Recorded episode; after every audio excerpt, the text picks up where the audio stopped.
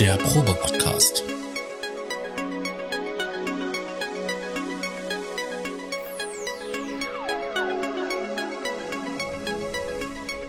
Ein Podcast beim gemütlichen Talk im Proberaum.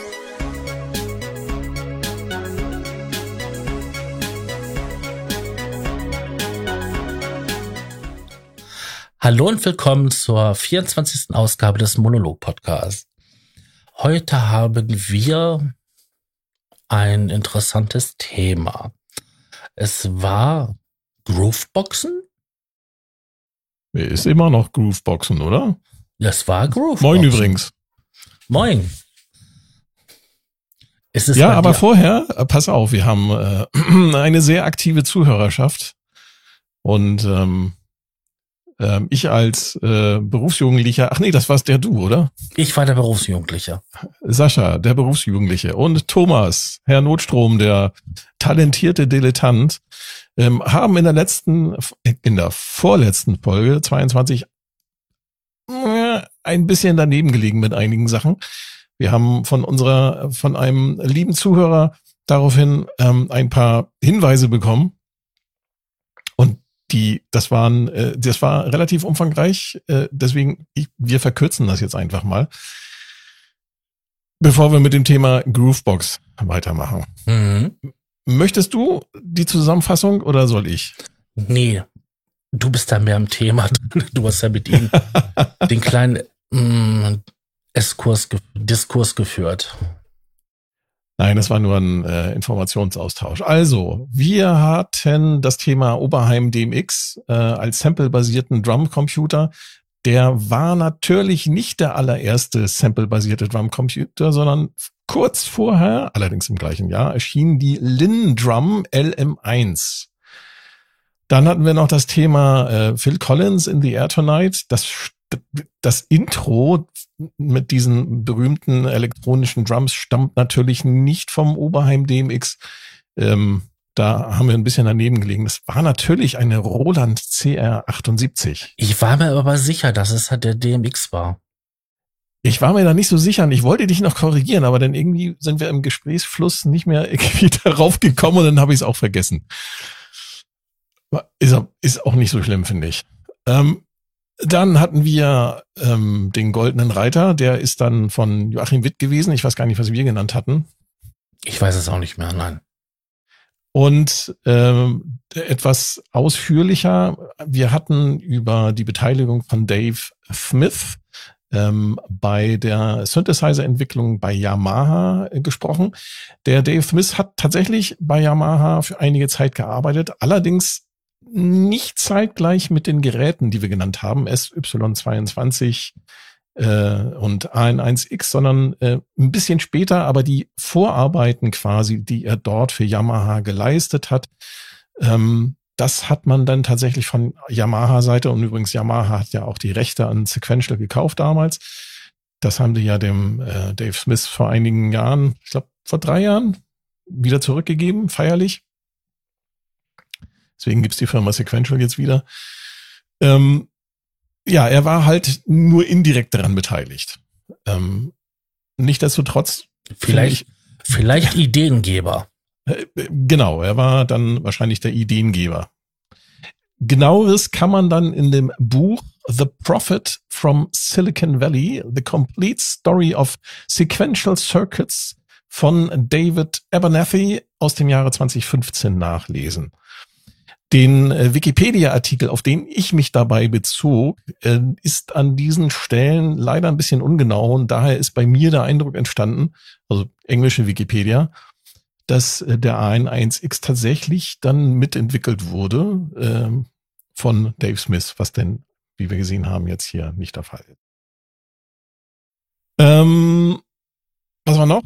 Die Firma Studer, die kommt aus der Schweiz und man spricht so. das genauso aus, wie es genau, man schreibt. Und, und, und dann habe ich natürlich ein riesen Fauxpas begangen, begangen, begangen und äh, ähm, das Album, was ich mir von Yellow gekauft hatte, das hieß natürlich nicht Pleasure Dome, sondern Solid Pleasure von 1980 Und Pleasure Dome ist natürlich von Frankie Goes to Hollywood. Und ich weiß noch, dass da dieses komische Baby mit diesem Reptilienkopf drauf genau, war. mit der, mit der Pappmaché-Reptilienmaske. Mhm. Ob die das dem Kind jetzt wirklich aufgesetzt haben? Oder gefotoshoppt. Oder was man damals gemacht hat. mit Schere und Skalpell. Ja, wahrscheinlich. Wahrscheinlich haben sie klassische Fotomontage mit Papier und Schere gemacht.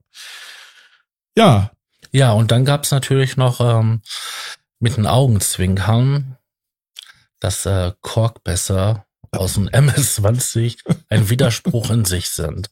Das ist aber schon ein ziemlich deeper Insider, also. das glaube ich auch.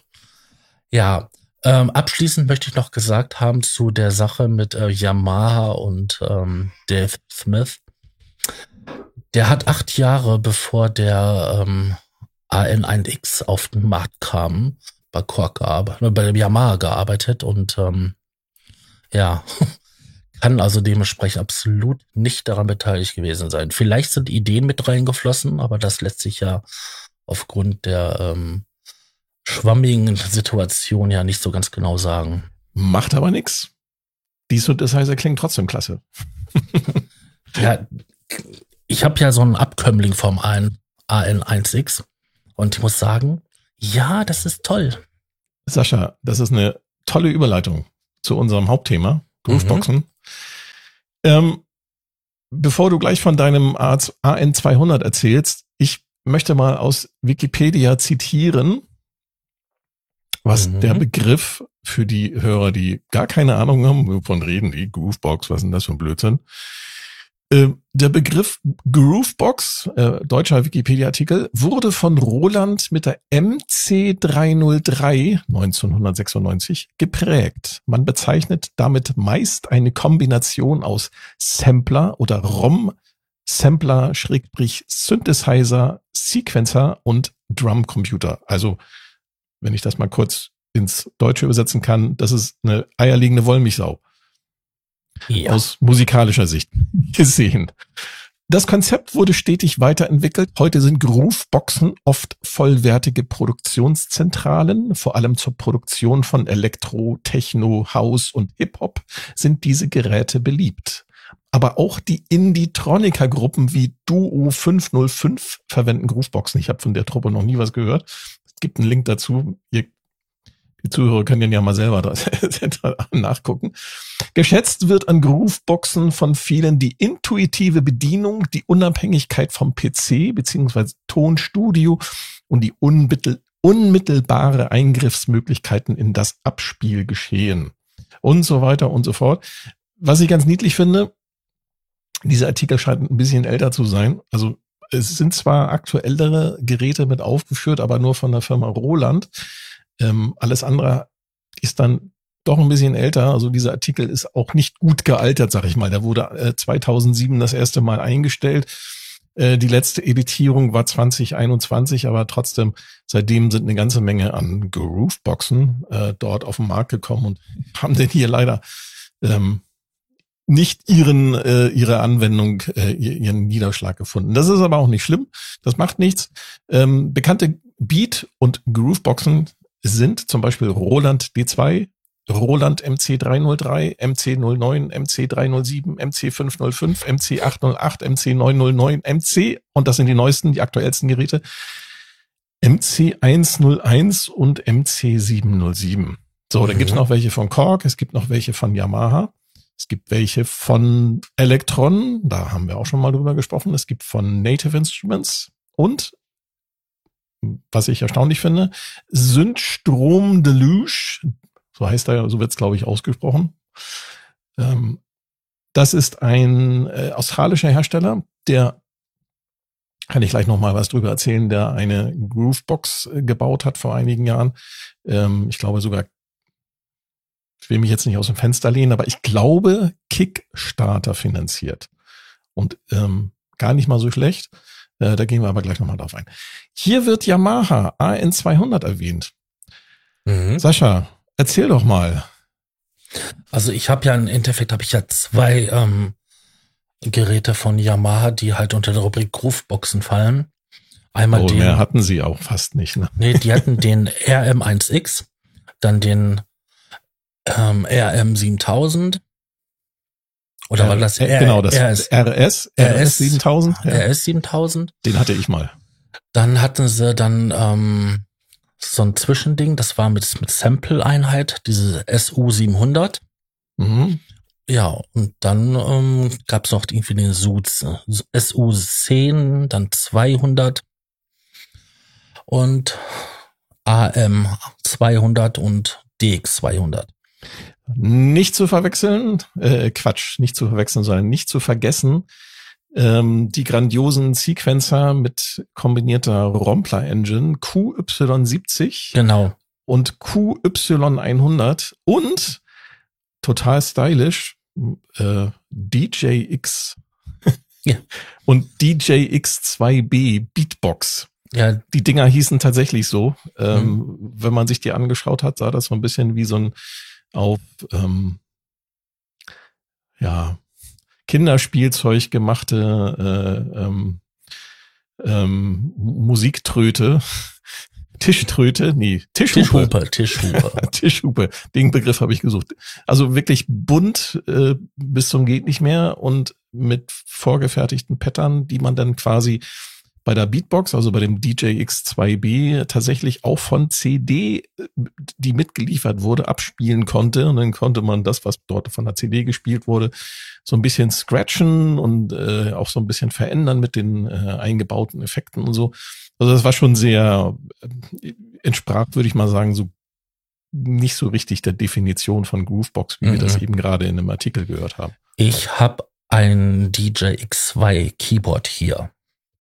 Es konnte schon ein bisschen mehr, weil du eine Tastatur mhm. hattest. Genau, aber das konnte wieder weniger als das erste, weil ähm, keine MIDI-Noten senden. Aber da komme ich später drauf zurück. Also ich habe halt eine vollwertige große ähm, Groovebox von denen, den RM1X und den AN200. Ja, was soll ich sagen zum AN200? AN200 ist in erster Linie ein mächtiger Synthesizer, der ähm, eine Oberfläche hat mit Direktzugriffe, wo du halt äh, verschiedene Parameter einstellen kannst. Das Problem ist nur, aufgrund der Größe, wenn du so überlegst, das Ding ist ein bisschen kleiner als ein DIN A4-Blatt. Wenn du so ein Sechstel vom DIN A4-Blatt so wegklappen würdest, dann wäre das ungefähr so die Größe. Ähm, ja, ähm, du musst quasi diese Software installieren und so einen Editor damit du halt vollen Zugriff hast. Jetzt ist das Ding ja schon ein paar Jährchen alt und wenn du das mhm. heute verwenden willst, äh, musst du Glück haben, dass du da irgendwie an die Software drankommst. Mit viel Glück kannst du es installieren. Ansonsten gibt es auch schon freie Editoren dafür. Heißt das, Sie haben einfach nur so ein paar äh, wichtige Synthesizer-Funktionen unter der, äh, quasi in der Editor-Software äh, nur zugänglich gemacht oder konnte man die kann man die auch über einen, äh, ich sag mal, über einen MIDI-Controller, zum Beispiel in der DAW, Ableton Live oder äh, ja klar, das Cubase würde, äh, fernsteuern. Das würde auch gehen, aber wirklich komfortabel ist es, wenn du halt eine angepasste Oberfläche daran hast, weil du hast, das kennst du sicherlich ja auch von den am großen, um, ähm, von den AN1X, dass du ja diese ähm, erweiterten Hüllkurven hast die so extrem langsam ähm, vor sich hinschwingen können. Mhm. Also die kannst du ja verschieden einstellen, ob das jetzt nach Sekunden geht oder nach, nach Takten. Ähm, ich weiß gar nicht, welche Trigger es da noch gibt. Auf jeden Fall kannst du das ja so machen, dass er, glaube ich, bis zu 16 Takte halt ein so ein Durchlauf läuft. Und ähm, das, das kannst du nur vernünftig halt einstellen, wenn du dann die ähm, Editor-Software verwendest oder halt ähm, am Gerät kannst du das auch noch per Hand aufzeichnen. Ja, das ist der einzigste Nachteil. Ansonsten hast du eine, eine schnelle Oberfläche, worauf du auf wicht, die wichtigsten Punkte Zugriff hast. Was man sagen muss, ist, die Synthese-Engine, die dort verbaut ist, ähm, das ist dann ein halber A1X, auch mhm. die halbe Stimmenanzahl. Ich weiß nicht, ob sie dort an der, an der Synthese auch noch ein paar Funktionen eingespart haben, das weiß ich nicht.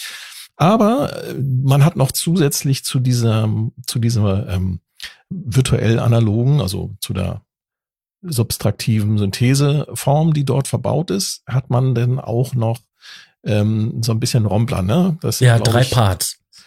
Das sind dann äh, nur Drums oder sind da auch noch anderes? Noch nee, andere du hast, ähm, es sind drei Tracks, die du quasi frei belegen kannst. Ähm, da ist alles mögliche drin, also verschiedene Bässe. Da hast du sogar auch ein paar Klänge drin, wie halt Klavier und so, was du halt so ein bisschen brauchst. Und unter anderem halt auch eine sehr große ähm, Auswahl an ja zu dem Zeitpunkt aktuellen ähm, Drum Sounds. Naja, 808 und 909, das geht ja, glaube ich, immer. Ne? Ist auch heutzutage noch. Ja, die Frage ist ja immer nur, wie fett sie sind. Die Geräte kamen übrigens unter der ähm, unter dem fancy Namen, ne? also Roland hatte ja hier das ähm, den Namen Groovebox äh, mhm. für sich als Marketingbegriff und äh, Yamaha musste natürlich dann äh, kam ein paar Jahre später mit diesen Geräten auf den Markt und haben das dann Loop Factory genannt. Genau. Weil du ähm, quasi alles nur aus 16, ähm, ähm, 16 Steps Pattern aufgebaut hast, also 16 Noten, also 16 Takte. Genau, 16 Takte ist das richtige ja, Wort. genau. Und da gab es auch keinen, es waren 16 Takte maximal möglich und ähm, hatte denn, äh, hat denn der, ich sage immer hatte, du hast ja das Gerät noch, äh, hat der AN200 denn die Krankheit von dem äh, RM1X und von dem RS7000, dass man den Sequencer bei einem Moduswechsel, sprich wenn man von Play in Record wechseln möchte, ja. also von muss man den Sequencer stoppen. Das mhm. war meiner, meiner Erfahrung nach damals das größte Manko an den äh, Yamaha-Geräten. Übrigens auch Roland MC303 konnte das auch nicht. Ähm, soweit ich mich erinnern kann, war, glaube ich, Electron die erste Firma, die mit der äh, Machine Drum auf dem Markt, als sie mit der Machine Drum auf den Markt kam, wo das tatsächlich äh, nicht notwendig war. Da konnte man im laufenden Sequencer-Modus quasi frei umschalten zwischen Step Recording, ähm, Echtzeitaufnahme und Wiedergabe. Das mhm. war war schon damals, ich sag mal so wie so ein Befreiungsschlag. Ne? Also es gab nicht viele Sequencer zu der Zeit, als die Monomaschinen draufkamen. Das war so Anfang der, äh, der, der, der Machine Drum, das war so Anfang der 2000er. Gab nicht viele Sequencer, die das konnten. Echtzeit. Ich umschalten. kann mich da noch an eine Diskussion erinnern im Sequenzerforum, wo es halt darum ging, ähm, dass man das halt bei vielen Geräten halt schmerzlich vermisst, diese Funktion. Und ähm, es gefeiert hat, dass man das ja bei den Korg-Geräten ähm, machen konnte. Ähm, mit Korg-Geräten meinst du die neueren Korg-Geräte? Also ja, es gab ja auch diese erste Elektron-Serie. Genau. Dann halt die, die, die Zweier, diese blaue und die rote. Die, die Electribe, meinst du? Ja, Electribe-Serie, genau. Genau, Electribe, ja.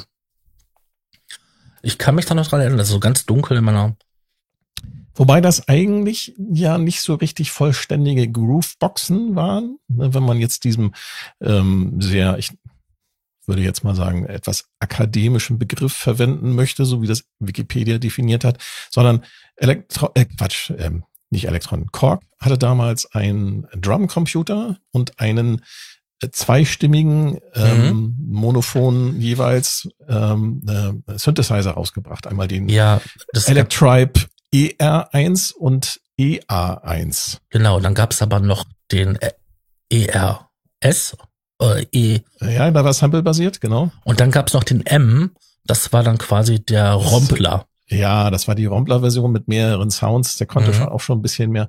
Die waren sehr beliebt, diese kleinen äh, Electribes. Und Korg hat da auf der Welle quasi die Geräte dann nochmal ein bisschen schicker und ein bisschen größer, mit sogar mit äh, mit ein bisschen Röhrentechnik, ne, um so ein bisschen Schmutz und Distortion da mit reinzubringen. Ich glaube, die hat aber keiner genutzt irgendwie. Ich glaube, das haben alle Leute immer rausgedreht. Ich weiß es nicht. Hatte die auch, ich hatte die, die EMX, das war also das größere Modell, ähm, die blaue, die hatte ich mal eine Weile, aber ähm, ich, ähm, ja, so klangtechnisch, wenn man mal jetzt so die ersten Electribes ähm, mit dem AN200 vergleicht, muss man, finde ich, sagen, also der AN200, der klingt aufgrund des eingebauten halben AN1X schon sehr gut und auch die Samples, die sind eigentlich bei Yamaha immer sehr von, von sehr hoher Qualität. da hat natürlich dann die, äh, die Korg Electribe ER1 zum Beispiel oder die EA1, das waren alles synthetische, mhm. ähm, virtuell analoge Geschichten. Die klang dann halt schon so ein bisschen plastikmäßiger. Ne? Das ist, der A1200 ist zwar auch ähm, virtuell analog, aber irgendwie hm, hat man da schon gemerkt, dass der so ein bisschen mehr Pfund irgendwie äh, auf die Klangwaage legt. Ja. Ähm, Fand ich jetzt zumindestens. Also, das ist so meine Erfahrung mit diesen Geräten. Ja, entweder mag man den Sound, den Yamaha hat, oder man mag den Sound von Korg. Man muss aber auch sagen, dass die ja quasi die Geräte ja nochmal in der zweiten ähm, MK2-Version auf den Markt gebracht haben. Ja, genau. Wo sie ein paar Veränderungen dran vorgenommen haben. Die sollen dann wohl auch ein bisschen besser geklungen haben. Aber ich hatte selber nur den ähm, den ERA und ne, EA1 und den und den M bei mir zu Hause gab zu Testzwecken. Mhm. Und ähm, die sind dann halt beide rausgeflogen und dafür habe ich mir dann halt den AN1 geholt. Äh, AN200. Ich, ich muss gestehen, ich habe den, den ER1 äh, in virtueller, in den virtuell analogen in virtueller Form. Gibt's nämlich von Korg im iPad, im Apple Store als iPad-App.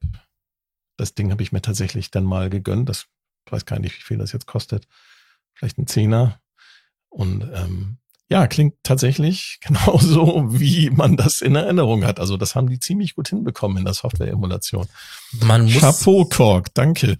Man muss sagen, dass ähm, die zwei von den Geräten heutzutage noch relativ teuer sind auf dem Gebrauchmarkt. Das ist die Rhythmuseinheit, mhm. also der R und der ähm, virtuelle meinst, Analoge. Meinst du die, die größeren? Nee, die, ähm, die alten. Die, die, die ganz alten, ne? Ja. Die sind relativ beliebt. Ja, man muss sagen, dass die, die waren zwar jetzt vom Klang so ein bisschen plastikmäßig, das hat natürlich auch, auch seinen Charme, aber was absolut unschlagbar war, das war tatsächlich, wir hatten es eben gerade schon angesprochen, du konntest nahtlos umschalten mhm. zwischen mhm. Play und Aufnahme.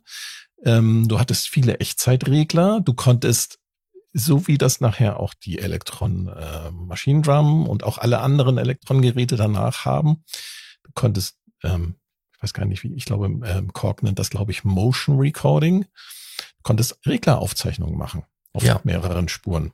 Das war damals ziemlich genial und hat auch für ziemlich viel Spaß gesorgt. Also ich habe mit meiner ER1 äh, sehr viel Spaß gehabt. Da muss ich zugeben, das macht am iPad nur halb so viel Spaß, weil du immer ja so ein bisschen so ne, auf der. Touch-Oberfläche mit simulierten Drehknöpfen. Ja, die Haptik fehlt. Ja, leider. Das ist. Aber du hattest ein, du, du hattest, ich sag immer. Hm, nee, ich hab einen. Ich weiß nicht, warum ich die Vergangenheitsform benutze. ich habe den RM1X. Also das ist die Mutter aller ähm, Yamaha Grooveboxen. Yamaha Grooveboxen. Und ähm, das Der Ding, mit den dreieinhalb Zoll Floppy, äh, nee, nicht Floppy, aber mit den dreieinhalb Zoll Disketten. Mhm. Ähm, das haben die ja relativ lange gemacht. Das ist ja auch noch im eher im Der QY äh, 100 hat das, glaube ich, auch noch. Mhm. Der hat das, dann der äh, SU 700 hat das. Ich meine, wer lädt dann schon 64, nee. 64 Giga, ähm, 64 Megabyte äh, Samples? Per Diskette. Von Diskette, ja, ja, kann man machen, aber dann ist man auch wirklich das Disk-Jockey, wie wir immer gesagt haben. Mhm. Das ist übrigens nicht der QY100 mit Diskettenlaufwerk, sondern der QY700. 700. Also das, das größte Gerät mit der, mit den Tastaturtasten, wie von so einer äh, Computertastatur. Ja, sieht heiß aus, das Gerät, also. Die ist, ist aber, ähm, ich hatte ähm, ähm mal einen, äh, einen Bekannten, der hatte das Gerät und der war nicht so begeistert. Ja, die Oberfläche. So, so, kompliziert zu bedienen, er ja, war sehr enttäuscht. Ich fand die Oberfläche sah immer heiß aus. Ja, auf jeden Fall ähm, hast du dann deine Datenablage auf Diskette gehabt. Richtig. Heutzutage wechselst du das ja gegen ein ähm, simuliertes Diskettenlaufwerk aus. Hast du das bei dir machen lassen? Nee, das habe ich noch vor. Ich suche da nämlich noch nach einer optimalen Lösung. Entweder ähm, Flashkarten oder halt ähm, USB-Stick. Ähm, zwei Sachen fallen mir jetzt so noch zu dem zu der Thematik ein, nämlich ähm, Yamaha hat dann damals äh, noch etwas sehr Schlaues gemacht. Sie haben dann nämlich noch einen FM-basierten, äh, eine FM-basierte Groovebox raus, rausgebracht, nämlich den DX200. Da steckt dann ein vollwertiger DX7 drinne. Mhm. Der ist sogar patch-kompatibel, das heißt, man kann auch DX7-Patches reinladen und hat damit eine, äh, eine sehr große Preset-Library. Äh, Nachteil, wie auch schon bei dem AN200, um an alles ranzukommen, brauchst du natürlich, ähm, um das gut bedienbar zu haben und alles wirklich programmieren zu können, diesen Editor. Genau. Man muss sogar sagen, du kannst das Soundboard, also die Engine von den AN200 und von den DX200 gegenseitig austauschen.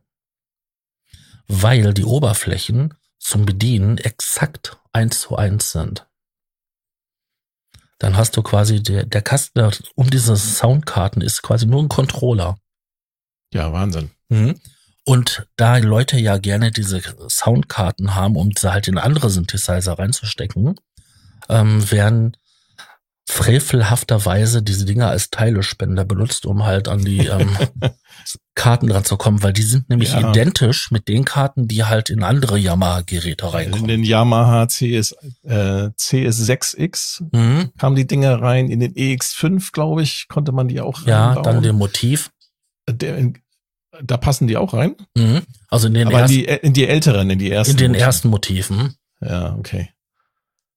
Ja, da das ist im Prinzip äh, merkt man dann da, dass die Firmen, wenn sie dann so ein bisschen äh, größer werden, dann halt auch versuchen, dann möglichst effizient zu arbeiten. Ne? Ja. Dass da ihre ihre Entwicklungskosten wieder reinholt und ähm, die arbeiten dann mit modularen Systemen. Das sieht man ja jetzt aktuell, aktuelles Beispiel an Roland, wie sie dann mit dem mit dem Boutique-Geräten da ähm, quasi äh, ne, sich eine digitale Plattformen geschaffen haben und dann halt die Geräte einfach mit anderen Reglern oder mit neuen, mit, ja, neuen Synthe mit, mit, mit programmierten Synthese-Engines ausstatten. Aber eben, wenn man dann in die Geräte mal reinschaut, da steckt dann überall mehr oder weniger entsprechenden äh, Revisionen natürlich, ne, Mark 1, Mark 2 und so, ähm, eigentlich immer dasselbe drinne, was äh, an DSPs.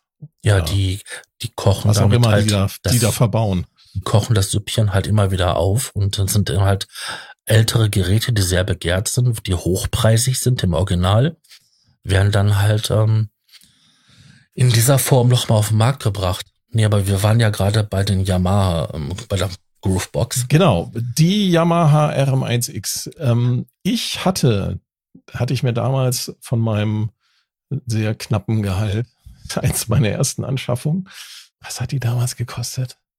Ich glaube, 2000 Mark. Die Yamaha RS7000 mhm. mit Smart Media Card Speicherung. Mhm. Kennst du mhm. die Dinger noch? Ja, die kenne ich noch, die Karten. Fürchterliche Dinger. ja, genau. Die waren sehr flach. Äh, ich will nicht sagen papierdünn, aber halt wie so ein, so ein ganz dünnes Plastikkärtchen. Äh, noch nicht mal besonders stabil. Da musste man höllisch aufpassen, wenn man die reingeschoben hat. Da passt da auch nicht viel rauf, aber der RS7000, das war quasi äh, wie ein RM1X, mehr oder weniger identischer äh, Sequencer. Mhm. Ich glaube, ein paar mehr Spuren und er konnte Samples. Genau, das war als, als ob man den RM1X und den SU 700 zusammengebracht hätte und dann halt ähm, als ein Gerät verkauft hätte. Genau, der SU 700, das war zu der Zeit damals, äh, so Ende der 90er, war das ähm, ein sehr beliebter Sampler. Mhm. Ich hatte nie einen. Ich, ich hatte einen. Nie, äh, kannst du mir mal erklären, warum das Ding damals so beliebt war? Alle, alle in allen möglichen äh, damals vorhandenen Foren haben alle Leute von dem SU äh, 700 geschwärmt. Ich habe das nie verstanden. Du hattest ähm, eine, ein Gerät gehabt, das automatisch geloopt hat, also zumindest, zumindest auf acht Spuren. Ähm, konntest du quasi halt einen Loop fertig machen. Also quasi das, was Ableton Live jetzt. Ähm, mhm. Du hast halt quasi einen Loop mitbringt. fertig gemacht auf acht Spuren. Dann hattest du, mal, was sind denn viermal ähm, 16 Spuren. Da konntest du die ähm, quasi antriggern. Ja. Also wenn du dann in die Sequenzer quasi getriggert hast, dann lief das Ding einmal durch und dann hast du wieder angetriggert, dann lief der wieder. Also so quasi wie so ein One-Shot, ne? Aber halt mhm. angesteuert. Und das konntest du dann quasi Start- und Endpunkt setzen. Und dann hattest du noch 16 Pads mit ähm, 16 Plätze für One-Shots. Mhm. Ähm, das Ganze war aufgeteilt quasi in äh, vier mal zehn Schichten. Und ähm, ja, vier mal zehn Schichten. Und so konntest du dich dann halt quasi durch diese ähm, Sounds quasi durchwühlen. Dann hattest du auch darüber eine Reihe von Endlos-Codern gehabt. Das war nämlich das Geniale, weil du noch keine Parametersprünge hattest, wenn du halt gedreht hast, wo du verschiedene ah, Parameter okay. drauflegen konntest. Das war aber auch der Schwachpunkt gewesen, weil diese Dinger irgendwie nur ein paar hunderttausend Drehungen ausgehalten haben. Dann haben die Parametersprünge verursacht, wenn du nur angehaucht hast. Ja, auf jeden Fall hattest du das erstmal als Hauptteil. Darüber hatte sie halt dieses komische fluoreszierende ähm, Display. Dann halt diese typischen Tasten, ähm, wie von der, Com wie von der Computertastatur. Ja, die, die, die, die, für die Zuhörer der, der SU700, das war eine dunkel, ein, ein Kasten, dunkelblau. Der war groß. Und, ja, relativ groß mit, mit, äh, halt mit dunkelblauen Stahlblech und die, die, die Buttons, äh, die waren so am, am oberen, äh, äh, im ober, in der oberen Hälfte des Geräts halt angebracht, mhm. hatten farblich passende Pads, alles so ein bisschen Pastellfarben, also ziemlich stylisch eigentlich für die damalige Zeit. Ja, das, das waren zwei und, gelbe, äh, und dann vier, vier so bläuliche und dann vier gräuliche. Genau, und dann hatten sie dieses, dieses fluoreszierende blaue ähm, Display. Und ich fand das damals so cool aussehen. Das sah sehr futuristisch mhm. aus, das, das Gerät. Ich wollte sagen, auf jeden Fall kommt ja dann halt dieses äh, Tastaturfeld, wo du ähm, einstellen konntest, quasi Start, Stopp, vorwärts, rückwärts, diese typischen Transporttasten. Mhm. Und dann oben drüber gab es quasi eine, so ein Shield. So. Und da stand halt quasi wie so eine Mut ähm, so wie so eine Matrix. Ja, ähm, die Parameter, die du halt legen konntest oder auch ähm, andere Sachen. Und du kamst relativ schnell an die wichtigen Optionen, die du halt machen wolltest dran. Ne? Also wenn du das Sample halt einstellen wolltest, Startpunkt, Endpunkt, ob du es jetzt resampeln wolltest und so weiter, das konntest du alles relativ schnell erreichen. Und weil du das alles so schnell erreichen konntest, konntest du damit ja auch schnell produzieren, aber auch schnell, wenn du in der Live-Situation warst. Mhm. Der einzige Nachteil, und das ist bei allen ähm, Yamaha-Geräten gewesen, die langsame Ladegeschwindigkeit, sei es über Diskette oder auch über Discasi-Anschluss. Also, das war ja dieser Asbach uralter Anschluss. Und, und er hatte einen Ribbon Controller. Ich habe hier mir mal ein Foto geholt. Mhm. Die, die Reglerreihe ist in unteren Drittel und die Gummipads sind direkt darunter und das Display, die Regler und die Gummipads sind alle farblich passend zueinander geordnet. Genau, das war total genial. Also es war so sofort ja. optisch erkennbar. Und das ist dann, glaube ich, wenn man so im Club irgendwie so im Halbdunkeln da irgendwie äh, seine Musik machen möchte vor Publikum und das ist so ein bisschen schummrig. Das ist natürlich schon ganz gut, weil man kann das dann relativ gut erkennen. Ne? Und das Ding war robust.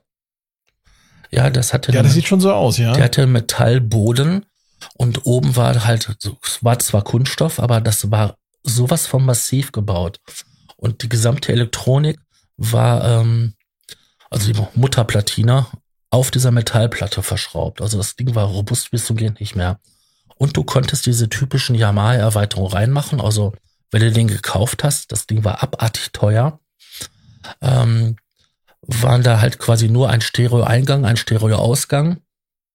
Und das war's.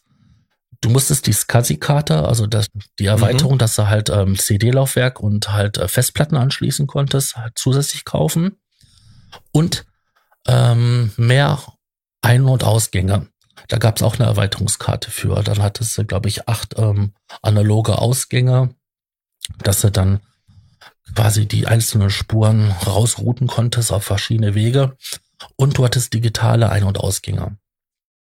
Mit anderen Worten, ein richtig geiles Produktionswerkzeug für DJs. Ja, vor allen Dingen. Die ein bisschen mehr machen wollen als nur Platten auflegen.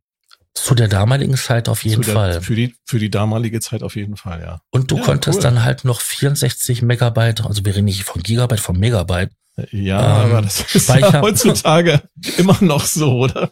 äh, Speicher einbauen und dann wurde noch der, die 4 Megabyte, mit denen das ausgeliefert wurde, noch Ja. draufgerechnet. Dann hast du ganze 68 Megabyte Speicher gehabt. Wow.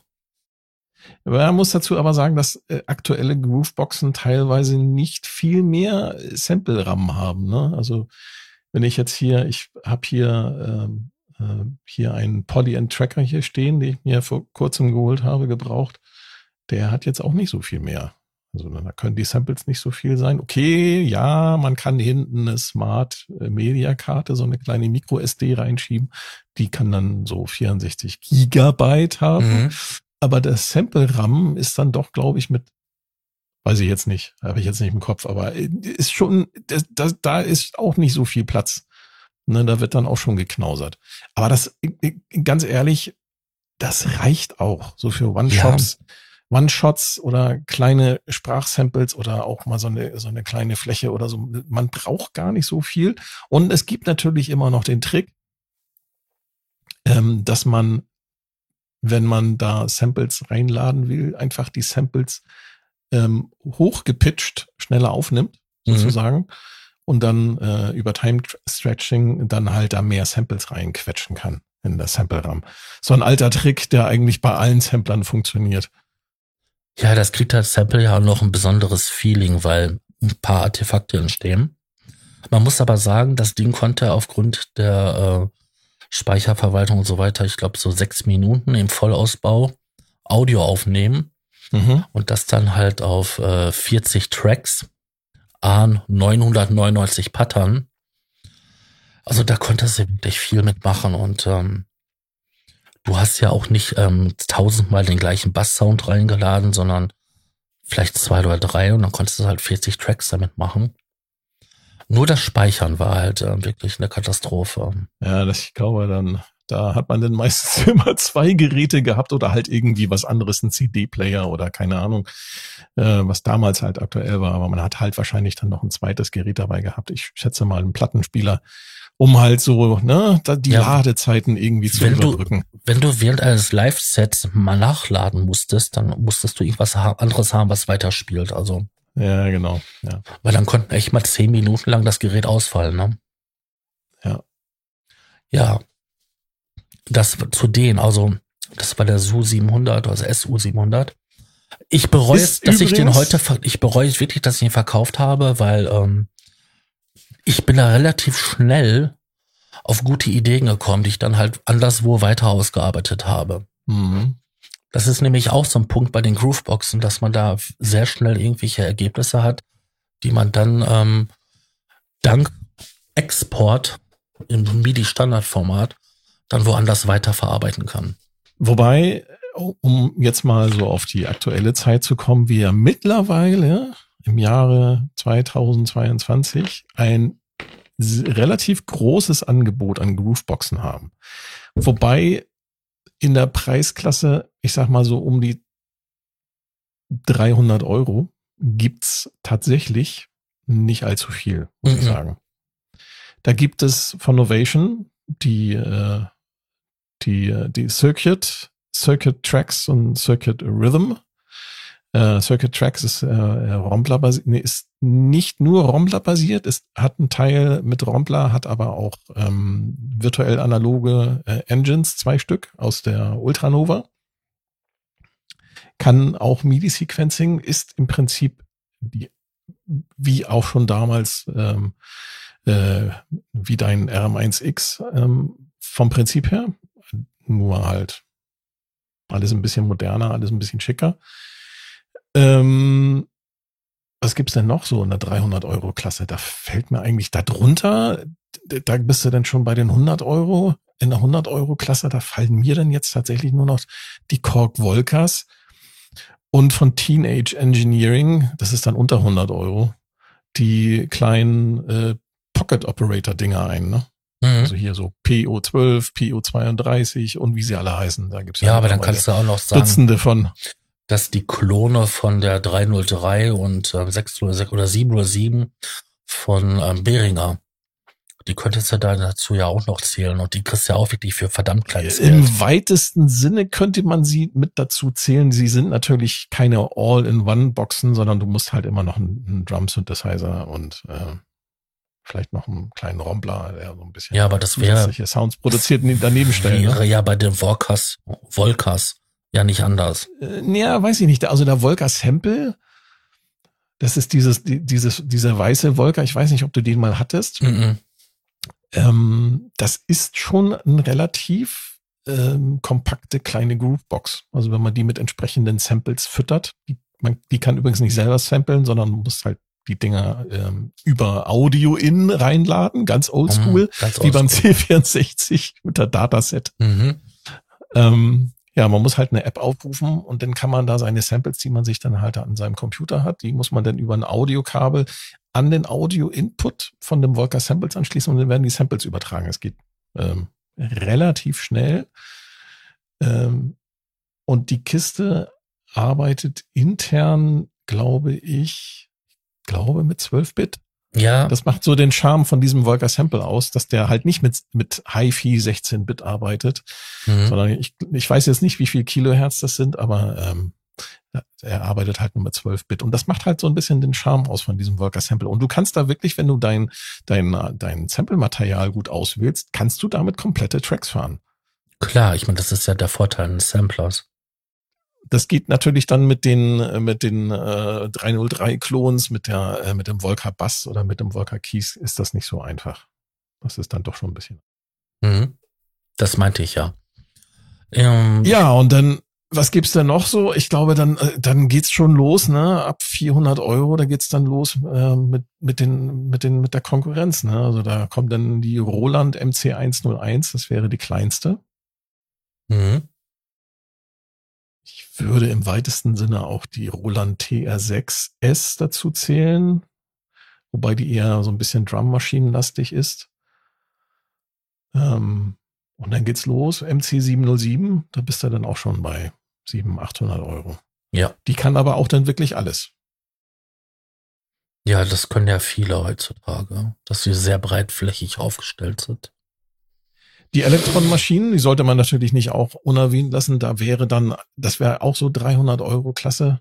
Ähm, Model Cycles ist ähm, so ein bisschen äh, FM basiert, hat aber auch noch andere Syntheseformen. Da ist auch noch so ein bisschen Wavetable mit dabei da haben die sich nicht so genau zu geäußert, was jetzt tatsächlich da drin werkelt. Und natürlich die, die äh, Model Samples, das ist dann so wie Volker Sample, nur halt mhm. ein bisschen größer und hat auch den typischen Elektron-Sequencer beide Geräte, die beiden Model Cycles, Model Samples, wo du mit, wo du Parameter-Logs halt ähm, äh, aufzeichnen kannst. Also Motion Recording, wie Korg das nennt. Die Korg Electribes gibt's immer noch. Das ist dann die ja. Korg Elect Electribe 2. Da gibt's ja mittlerweile sogar Hacks, Software-Hacks, ähm, so dass man sich aus seinem, ähm, aus seinem äh, Electribe 2 Sample mhm. äh, quasi so eine, auch so eine eierlegende Wollmilchsau mit Sampling und mit äh, virtuellen analogen Synthesizern und Rompel-Sounds äh, und so bauen kann, was sogar diese, diesen, diesen, diesen VA-Part ein bisschen aufbohrt und zusätzliche Synthese-Features mit einbaut, zum Beispiel ja, FM. Da gibt es zum Beispiel so ein äh, Fun Fact. Das fing ja damit an, dass irgendjemand herausgefunden hatte, dass man die Firmware von den einen auf den anderen spielen kann. Ja, genau. Und ja. so quasi aus dem ähm, Sample-basierten Modell halt quasi das ähm, Rompler-Modell machen konnte und wieder so rückwärts. Und dann haben sich die Leute hingesetzt, ich meine, die ähm, sind ja sowas von kreativ und haben schon solche Sachen gebastelt, dass sie halt da ähm, irgendwelche Mods haben, ähm, angepasste Firmware, die dann halt ähm, die Geräte halt dementsprechend erweitern um der Funktionalität. So viel halt der Prozessor, der da drin sitzt, halt hergibt. Jetzt fehlt in diesem ganzen Herstellerreigen, den wir hier schon mal erwähnt haben, fehlt natürlich jetzt einer. Und ich habe in den diesen Wikipedia-Artikel über die Groovebox mal in die Versionsverlauf reingeschaut und auch so ein bisschen in die Diskussion. Es existiert tatsächlich dort eine Diskussion darüber, ob die Akai MPC jetzt eine Groovebox ist oder nicht. Standpunkt ist, der Wikipedia-Autoren, nein, ist keine Groovebox.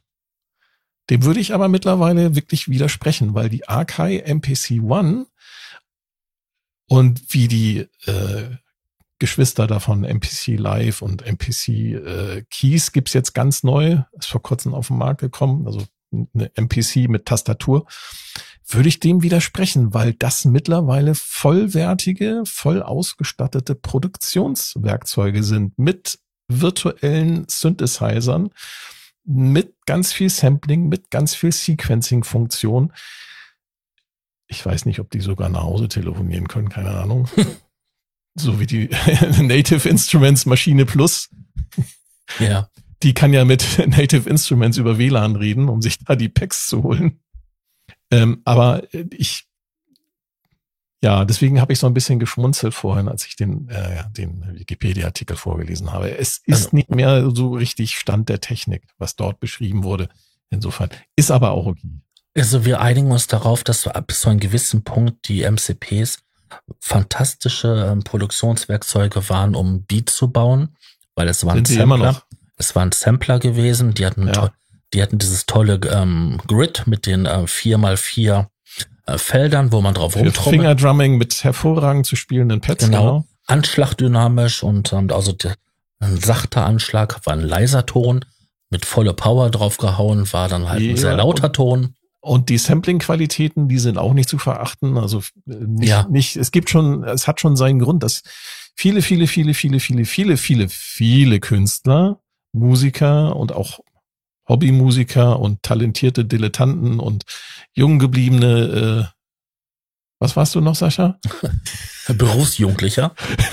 genau, und Berufsjugendliche ähm, sich eine MPC geholt haben zum Samplen.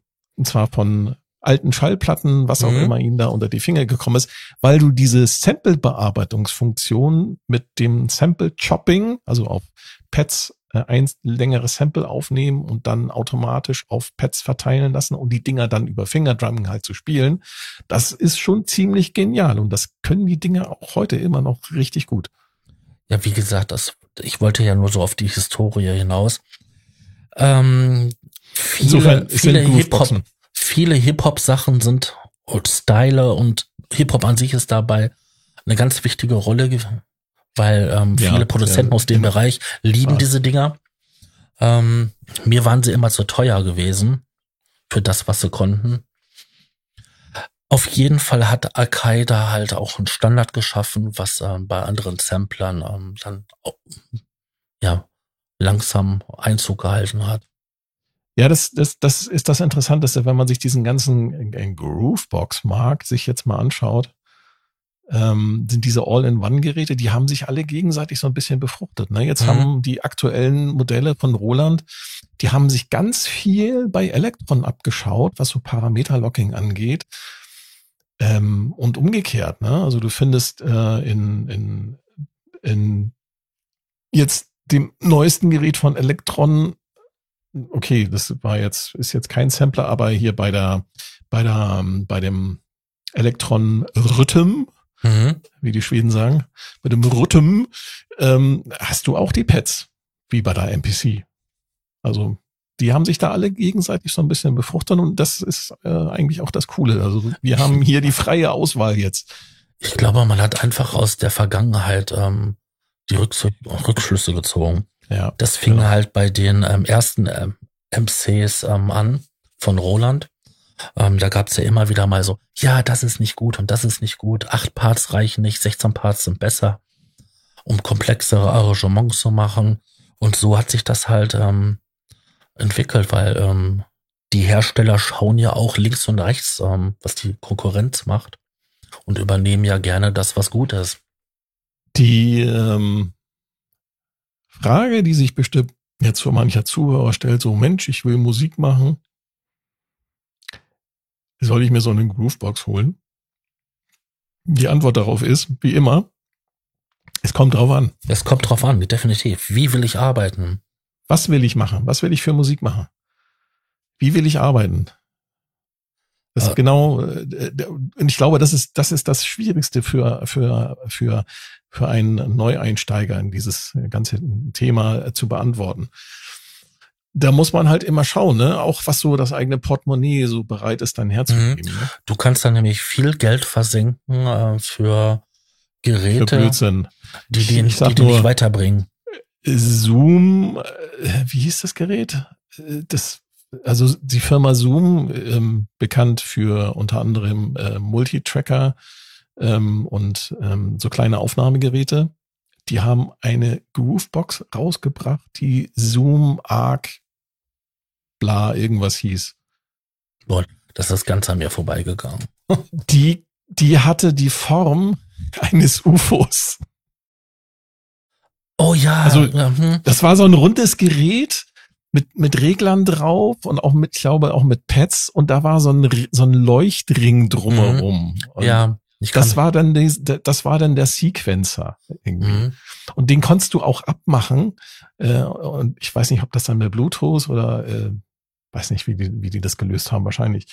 Äh, konntest du halt äh, abmachen und konntest dann damit irgendwie rumspiegeln und da war auch äh, mit, mit Bewegungen, konntest du dann den, die, den Sequencerlauf beeinflussen.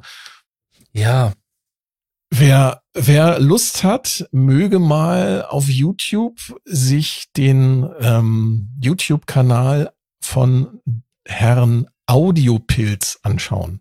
Ja, der ist super. Der Herr Audiopilz hat eine YouTube-Reihe, die nennt sich Bad Gear. Mhm. Da testet er dann Bad Gear und Better Gear. Ähm, und er hat dort diesen Zoom Arc hat er getestet. Also so aus retrospektiver Sicht. Und hat das tatsächlich, hat tatsächlich festgestellt, dass die jetzt gar nicht so schlecht war. Aber ich finde es vom Konzept ja schon sehr, ja, sehr eigenartig. Man muss ja sagen, zu dem Zeitpunkt hatte ja auch Yamaha experimentiert doch mit ihren, ich weiß gar nicht, wie das Ding hieß. Das, das war der, ich weiß, was du meinst. Du meinst den Yamaha,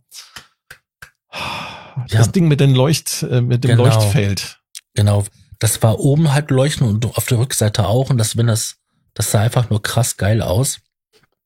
Unter anderem hat dann ja auch äh, Casio, die auch mal professionelle Synthesizer gebaut haben, ähm, auch eine Groovebox rausgebracht, sogar zwei Stück. Die sahen aber irgendwie mehr so aus wie aus äh, Star Trek, so Phaser-Taser-Dinger. Also das, da haben sich einige versucht in dem Markt. Aber äh, warte mal. Äh, wie hieß denn das Ding noch? Das hatte so ein, das haben, da haben sie auch extra so einen Künstler angestellt, der mhm. das Ding, äh, wahrscheinlich hat er einen Prototypen gebaut, ist damit zu Yamaha gegangen und dann haben die das irgendwie veröffentlicht. Genau, da gab es auch noch eine Light-Version, weil das andere Ding einfach zu teuer war. Ja, genau. Äh, der war ja aus Aluminium, das Original. Und mhm. die, die andere Version, die hat, die war auch nur, das war so ein, ähm, ich glaube, so ein 32 mal 32 Leuchtmatrixfeld, wie so ein, ähm, wie so ein äh, Novation Launchpad. Nur halt äh, von zwei Seiten. Mhm. Das konnte man so in der Hand halten. Das hatte so ein, so ein Aluminium-Metall-Rohrrahmen äh, und hatte eine Yamaha XG Sound Engine eingebaut. Genau. Und das Innovative an dem Ding war halt, dass man über diese, ich sag mal, über diese Pad, über diese Matrix, über diese ähm, ähm, Pad-Matrix. Das waren keine Pads, das waren Druckknöpfe, die halt, ja, wenn man drauf gedrückt genau. hat, geleuchtet haben. Und in, äh, da gab's halt so verschiedene Sequencer, die man damit aktivieren konnte. Und dann hat das Ding halt dann immer so fröhlich munter vor sich hingespielt. Das fand ich damals ziemlich geil. Ich wollte das immer haben, aber ja. mir war das auch zu teuer damals. Es sah einfach nur geil aus. Ja, und es sah natürlich geil als, als Performance-Instrument auf der mhm. Bühne sicherlich cool. Deswegen hat sich Bernie das ja auch, glaube ich, mal irgendwo mal geholt. Es gibt auf jeden Fall Fotos, wo er das Ding hat. Also ich weiß nicht, ob er das heute noch hat. Ähm, ja. Liebe Grüße gehen raus. Wie ist denn das Ding noch? Mensch, das kann nicht wahr sein. Unser Namensgedächtnis. Ich weiß es nicht mehr. Keine Ahnung. Tenori. Tenori On hieß das Ding. Ja, genau. 2007 ist das rausgekommen. Hm? Eine richtige Lichtorgel. Genau, so hieß das Ding. Ja, das ähm, da, es, es gab damals viele Geräte, die rausgekommen sind, die alle halt ähm, mehr oder weniger Spielzeug waren. Also die Casio-Dinger waren definitiv Spielzeug. Ähm, auch hier die, ähm, wo wir mit angefangen haben, mit der ähm, DJ XB, ist im Endeffekt auch Spielzeug, weil du hast zwar ein bisschen Möglichkeiten, was zu machen, aber der Sequenzer ist begrenzt. Ähm, Du hattest, glaube ich, du hast ja gesagt, du hast das DJX Keyboard. mhm. Der hatte, glaube ich, hatte der MIDI out? ja, der hat MIDI out, aber der feuert nix. Die erste Version, Wie? also der DJ X1, der konnte MIDI feuern. Der zweite hatte das nicht gehabt. Der war reinweg die MIDI-Schnittstelle nur zur Kommunikation mit den ähm, Editor, wo du dann halt ähm, per äh, SysX, also ein spezielles ähm, Datenformat, ähm, die Patterns austauschen konntest, also abspeichern und ähm, reinladen. Also das war, was das angeht, total äh, kacke. Also da wärst du mit einem Einser ähm, wesentlich glücklicher geworden. So, jetzt muss man dazu sagen, ja, ich habe ja so ein bisschen gelästert äh, über dieses DJX. Ne? Das ist ähm, halt, man könnte sagen, ein Groove Home Keyboard. Äh, ne, wie man so das klassische Home Keyboard kennt, das Entertainer Keyboard, Mhm. nur halt mit Groove Sounds.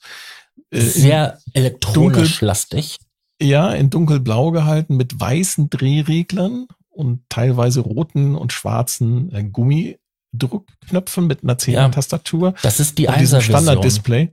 Das ist die 1er-Version, die, ich glaube, die andere Version sah jetzt auch nicht viel besser aus, oder? Da waren nämlich die äh, Druckknöpfe grau, ähm, die Dreh Regler blau, so durchsichtig blau, so kristallblau. viele, viele, viele bunte Leuchtdioden drin über, über der So, jetzt- Tastatur. Jetzt muss man natürlich dazu sagen, warum macht Roland sowas? Äh, Yamaha. Yamaha. Yamaha, warum machen die sowas? Weil, ich weiß nicht, ob die zur gleichen Zeit rausgekommen sind, aber das muss so in ähnlichen Zeiträumen gewesen sein. Nagelt mich bitte nicht aufs Veröffentlichungsjahr fest. Roland hatte nämlich ihre MC303 genommen, beziehungsweise das Nachfolgemodell, die MC505, und hat daraus ein Roland E EG 101 Mhm. Groove Keyboard gemacht, was genauso scheiße ausgesehen hat wie das Yamaha-Teil. Ja. Es war für eine sehr junge Zielgruppe. Kostete, glaube ich, so 600 Mark. Und ähm, um Ideen zu machen, super. Weil Mhm. ähm, die Klavitur ist anständig gewesen, nicht geil, aber anständig. Ja, und es war so ein Ähm. bisschen angewinkelt, so ein bisschen schräger angewinkelt. Und du hattest halt wirklich diese ganzen elektronischen Sounds drauf. Das Richtig. gleiche ist beim DJX nämlich genauso. Ja, das genau. Tastatur ist semi-optimal, aber ähm, du hast die Sounds drauf. Also du hast Klaviersounds, Streicher und sowas, das hast du alles.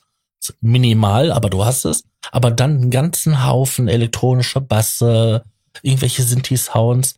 Also du findest da immer etwas so, um mal die Ideen zu sammeln. Und dann hattest du natürlich noch ein bisschen die Möglichkeit, mit den internen Sequenzern was aufzunehmen. Da ist ein mini, mini simpler Sampler drinne, mit denen du dann auch ähm, Aufnahmen machen kannst und dann halt über die Tastatur spielen.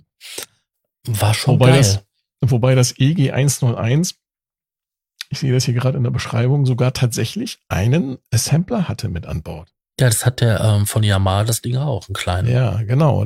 Das war, das ist ja dann auch schon nicht so verkehrt, wenn man dann so ein bisschen sich in diesem Genre, äh, ich sag mal so reinbegeben möchte. Mhm. Gibt's denn heutzutage, Sascha, gibt's denn Geräte, wo du sagen würdest, das geht so in die Richtung? So Einsteiger, Groove, Keyboard?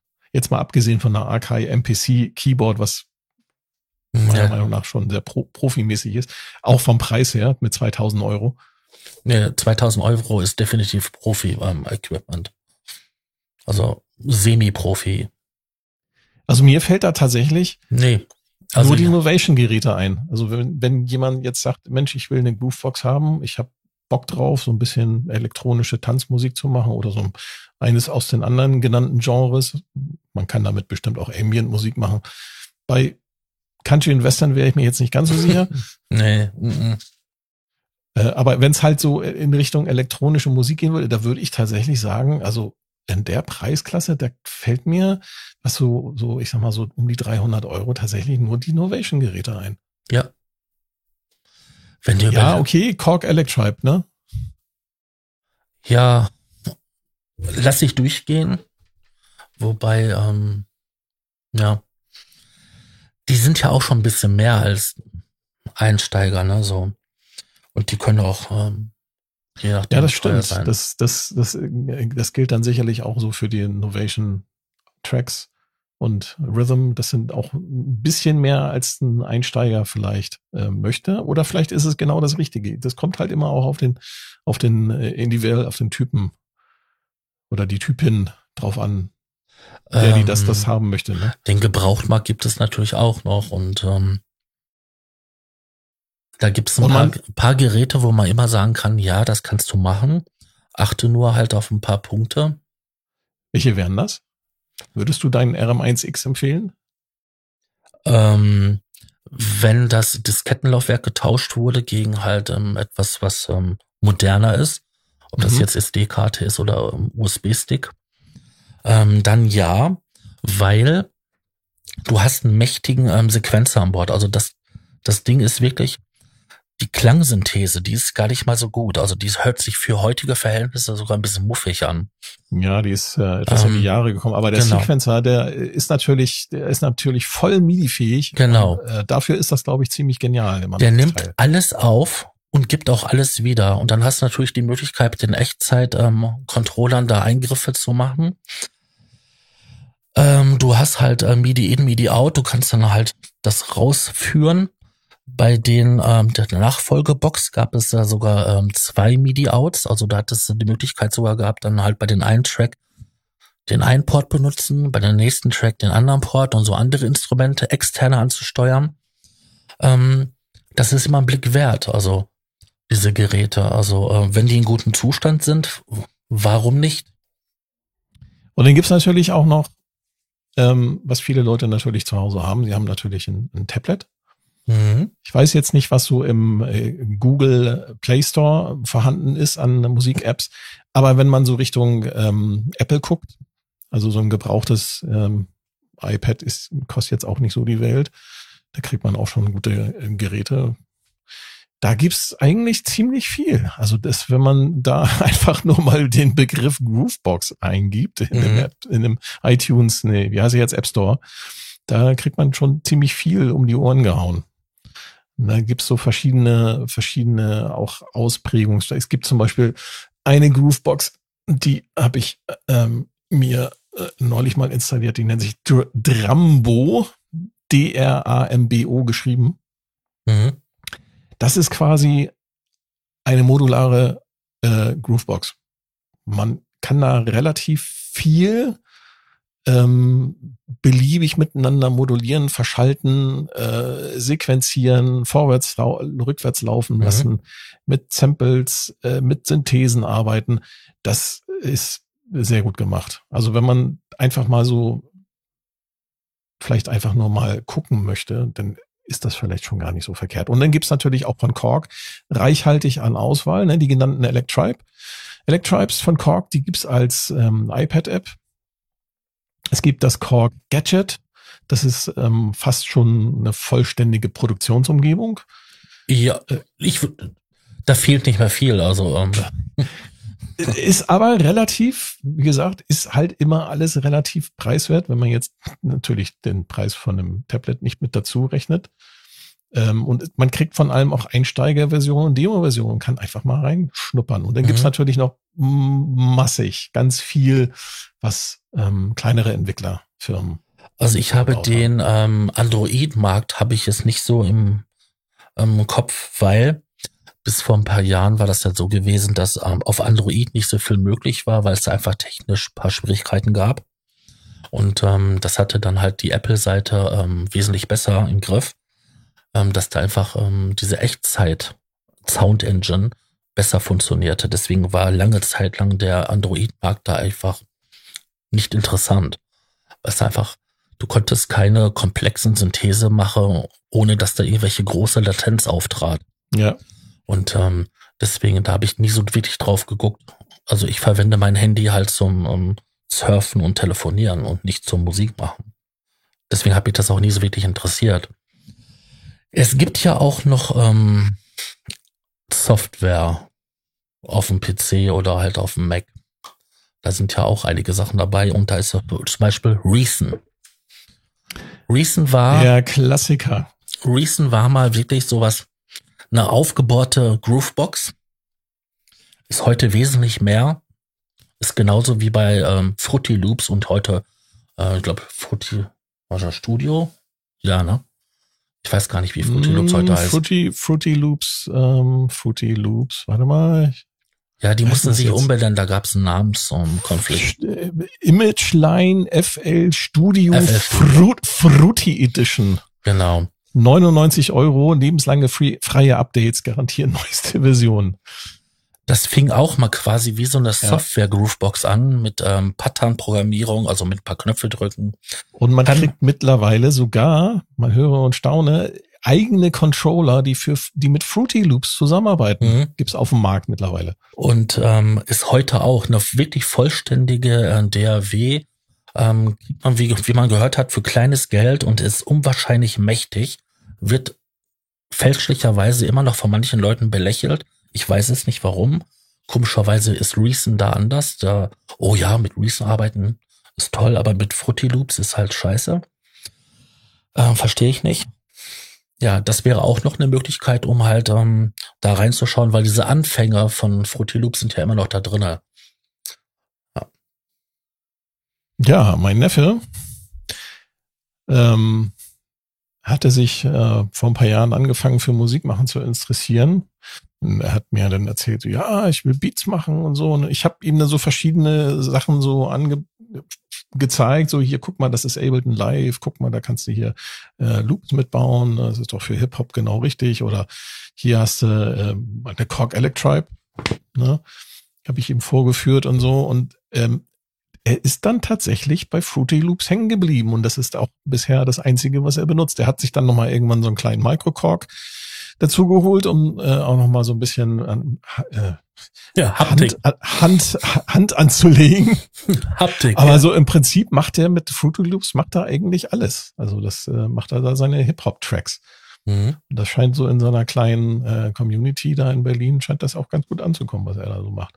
Also man kann damit ähm, durchaus viel Spaß haben und ich mittlerweile ist das tatsächlich, wie du schon sagst, ist das eine ernstzunehmende, eine ernstzunehmende DAW. Genau. Und darüber sollten wir auch noch mal ein Thema machen, wo wir halt uns mit verschiedenen ähm, DAWs, digitalen Audio Workstations beschäftigen und sie anschauen. Richtig. Ja. Das Thema Grooveboxen. Wir könnten dann noch, glaube ich, ja. noch mal eine Stunde länger dranhängen, weil wir haben zum Beispiel alternative Groovebox-Konzepte noch gar nicht gestreift. Ich will das nur mal kurz aufzählen, bevor wir denn hier äh, die Kiste zumachen. Äh, es gibt zum Beispiel kleine Firma 1010 Music, da gibt's die Blackbox, ist ein kleiner, unscheinbarer Kasten, hat aber äh, mächtig viel Power, kann von der Micro SD-Karte streamen, kann mhm. loopen, hat einen Sequencer, äh, ist auch nicht so teuer. Also wer sich dafür interessiert, mag das mal anschauen. 1010 Music, 1010 Music geschrieben, Blackbox. Dann äh, kann man natürlich auch sich so einen kleinen äh, Groove-Modular-Synthesizer zusammenbauen mit verschiedenen Drum-Modulen, mit einem kleinen äh, modularen, äh, mit einer Synthesizer-Stimme drinne und hat dann quasi so eine wirklich hands-on ähm, äh, Groovebox. Ja. Ist dann preislich natürlich auch ein bisschen höher, aber es ist alles äh, dann auch beliebig austauschbar und man kann damit auch, glaube ich, sehr viel Spaß haben. Ja, und äh, so geht's, glaube ich, weiter. Dann gibt's noch so kleine Hersteller, ähm, ähm, ich und mein Namensgedächtnis, die mir jetzt nicht ja. einfallen, aber die so kleine, so kleine Keyboards, Teenage Engineering. Teenage Engineering, ja. Die haben auch lustige kleine Geräte, die meiner Meinung nach als Groovebox durchgehen könnten. Mir fällt da der OPZ, der OPZ, wie man hier in Deutschland sagt, fällt mir da ein, oder der OP1 oder der ganz neu, der OP1 Field. Ähm, ähm, und so weiter und so fort. Diese Geräte, die aussehen wie ein Taschenrechner, die darf man nämlich auch nicht vergessen von Tender. Oh, denn du meinst den Polyend Tracker? Ja, die haben doch da so einen ganzen Haufen Geräte, so Ja, weil du, OP. weil du, weil du Reason gesagt hast, fiel Ja. mir äh, ein, die ganze Tracker-Geschichte hier mit dem Poly and Tracker, den müsste man eigentlich auch als Groovebox zählen. Stimmt. Ich wollte noch mal bei ähm, Teenage Dingsbums da Engineering, Du meinst bei den kleinen Bei den- Pocket-Operatoren. bei den Pocket Orator. Das sind für mich auch Grooveboxen, weil du hast ja ne, einen Track, der macht Absolut. diesen Track, der macht dies. Absolut. Du hast Da welche, gibt die es- können samplen. Da gibt es aber einen ganz besonderen und der ist quasi synchronisierbar mit der ähm, Software dieses- Microtonic. Microtonic. Von der Firma Sonic Charge. Das ist mein Lieblings äh, Ja, das ist ein Drum Synthesizer VST, genau. den ich seit seit gefühlten 200 Jahren äh, Ähm. benutze. Genau, der lässt sich synchronisieren mit dem PO32, mit dem Pocket Operator. Wobei der Entwickler hat da, ich habe mal ein Interview mit ihm gelesen, da hat er äh, erzählt, er musste tatsächlich, der ähm, Microtonic ist ja, äh, glaube ich, achtstimmig. Korrigiert mich, wenn ich falsch liege. Äh, gerne an die E-Mail-Adresse von Lautpunkt, die Sascha dann nachher hier reinschneidet. ähm, da gibt es verschiedene Kontaktmöglichkeiten. Das können wir gleich mal aufzählen. Er hat äh, tatsächlich der Entwickler von Sonic Charge, ähm, das sind, ist, ist, sind zwei Brüder. Und äh, der, den einen, den sie interviewt haben, hat erzählt, sie mussten tatsächlich von acht Stimmen runter samplen und mit viel Rechentricks äh, irgendwie das Ganze auf diesem kleinen Mikrochip von Teenage Engineering da zum Laufen kriegen mit vier Stimmen. Mhm. Also man hat tatsächlich da dort dann nur vier Stimmen, aber äh, man hört es nicht. Ich finde auch das Konzept so interessant, dass man dann halt ähm, per Lautsprecher und dann halt ähm, das kleine Gerät in der Nähe vom Lautsprecher halten muss, damit er das dann halt aufnimmt, sein kleines Mikrofon. Ja, Dann kommt dann halt beep, wie früher halt C64. Das ist wie, wie beim Volker Sample, ne? Das ist ja, Ja. das gleiche. Ich finde das total klasse. Geht auch mit dem Kabel übrigens. Man muss es nicht äh, über das Mikro machen. Geht auch mit dem Mhm. Kabel. Okay, Im das Audio, wusste, über in. das wusste ich nicht. Ja, ähm, was haben wir sonst noch? Ja, das, also äh, ich glaube, wenn wir so ein bisschen suchen und ein bisschen überlegen, ich habe ähm, hab mir so ein paar Gedanken gemacht bei der Vorbereitung, aber ähm, ich glaube, mehr können wir jetzt in der Kürze der Zeit auch nicht weiter aufzählen, sonst, wie gesagt, wir landen sonst bei zwei Stunden. Ja. Vor allen Dingen, wenn man das halt mal wirklich ausarbeiten würde, ähm, welche Vorteile, welche Nachteile und so, da kommst du wirklich, ähm, Grooveboxen sind mittlerweile ein Riesenthema. Ähm, bei der Softwarelösung ist mir was eingefallen. Native Instruments Machine. Ja, Maschine. Ähm, ursprünglich eine, eine, eine Controllerkiste, die nur mit Verbindung mit dem Computer funktionierte. Mhm. Mittlerweile gibt's die ja auch standalone. Ich weiß gar nicht, wie sie heißt. Heißt sie dann live? Nee, die heißt dann einfach nur Maschine Plus. Okay, Maschine Plus. Ähm, war ein Will aber nach Hause telefonieren. Also die, man, die hatten WLAN-Anschluss. Muss man konfigurieren. Ich hatte die mal da. ähm, tolles Konzept, weil du ähm, verschiedene Sound Engines halt äh, benutzen konntest. Ja, richtig. Ja. Ähm, Samples, ähm, dann halt die hauseigenen ähm, Synthesizer, Teile genau. davon. Massive, Massive ist, ist da mit drinne, die, die, die äh, Moog-Emulation ist da mit drinne und noch viele andere Software-Synthesizer, die auf Native Instruments Algorithmen basieren. Und eine Klingt riesen, saugeil. riesen, riesen, riesen, ich kann es gar nicht so oft riesen sagen, Klangbibliothek an Samples. Ja, käuflich zu erwerben, Mhm. genau. Ähm, meiner Meinung nach der größte Nachteil bei Native Instruments ist tatsächlich ähm, der Software-Support. Also die Software selber, mir hat sie nicht gefallen, das ist Mhm. aber mein Problem. Ne, also ich habe damit äh, meine Schwierigkeiten gehabt, auch so bedientechnisch fand ich die doch Ja, es- relativ Das hört man umständlich. ja aber das liegt, das liegt auch daran, dass die halt so wahnsinnig viel kann. Ne? Ja, aber das habe ich öfters gehört. Ich, ich habe nie eine in der Hand gehabt. Werde ich auch höchstwahrscheinlich nie. Um, weder das Standalone-Gerät noch die Software. Ja. Gibt's auch in unterschiedlichen Ausführungen. Also man muss nicht die große Maschine Plus kaufen. Es gibt auch eine ganz kleine, glaube ich. Ich weiß gar nicht, Maschine Intro oder wie heißt die? Weiß nicht. keine Ahnung, Maschine. Hier, komm, gehen wir mal ein. Onkel Google, was sagt er? Ja, Mikro, Maschine Mikro, Mikro. heißt die. Hm. Das ist das Einstiegsgerät. Das ist dann auch ohne Displays oder so. Da sind dann nur so ein paar Pads und so ein paar Knöpfe zum, zum Fernsteuern. Ist, ist dann halt äh, dieser USB-Controller. Ja. Aber das reicht ja auch vielleicht schon. Ja. Man sieht oder man hört, dass halt die Welt der Grooveboxen Boxen ähm, mittlerweile wirklich sehr groß ist und vielschichtig. Ähm, angefangen von ganz einfachen Geräten bis super komplexen. Bis zum vollwertigen Groove Keyboard von Arkai für 2000 Euro, mit mhm. dem man äh, eine, komplett, eine komplette Produktion fahren kann, ist also. Und auch noch andere Geräte ansteuern und aufnehmen und tralala und schieß mich tot. Und ich habe gehört, gerüchteweise, und ich glaube, damit können wir dann diese Sendung auch abschließen, dass die Firma Ableton gerüchteweise auch an einem Hardware-Only-Gerät arbeiten soll. Mhm. Aber das Gerücht geht schon seit vielen Jahren um. Insofern würde ich darauf nichts geben. Ja. Es ist da, wenn es da ist. Wenn es da ist.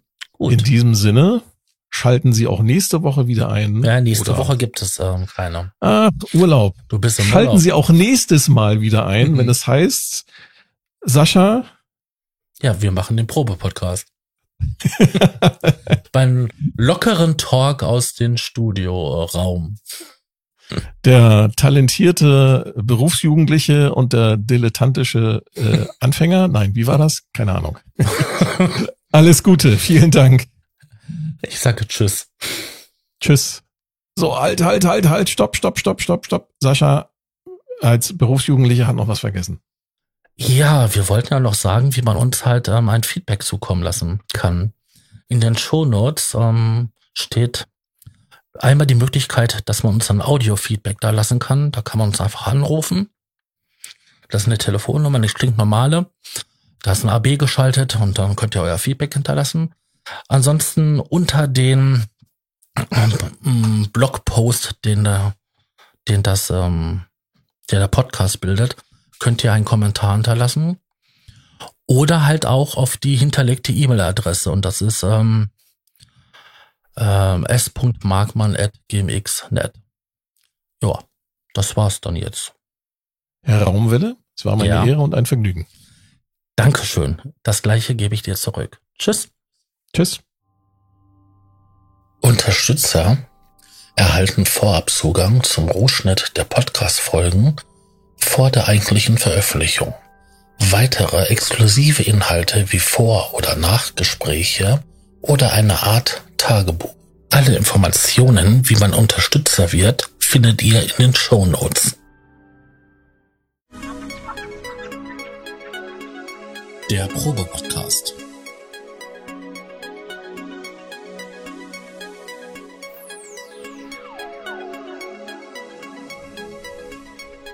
Ein Podcast beim gemütlichen Talk im Proberaum.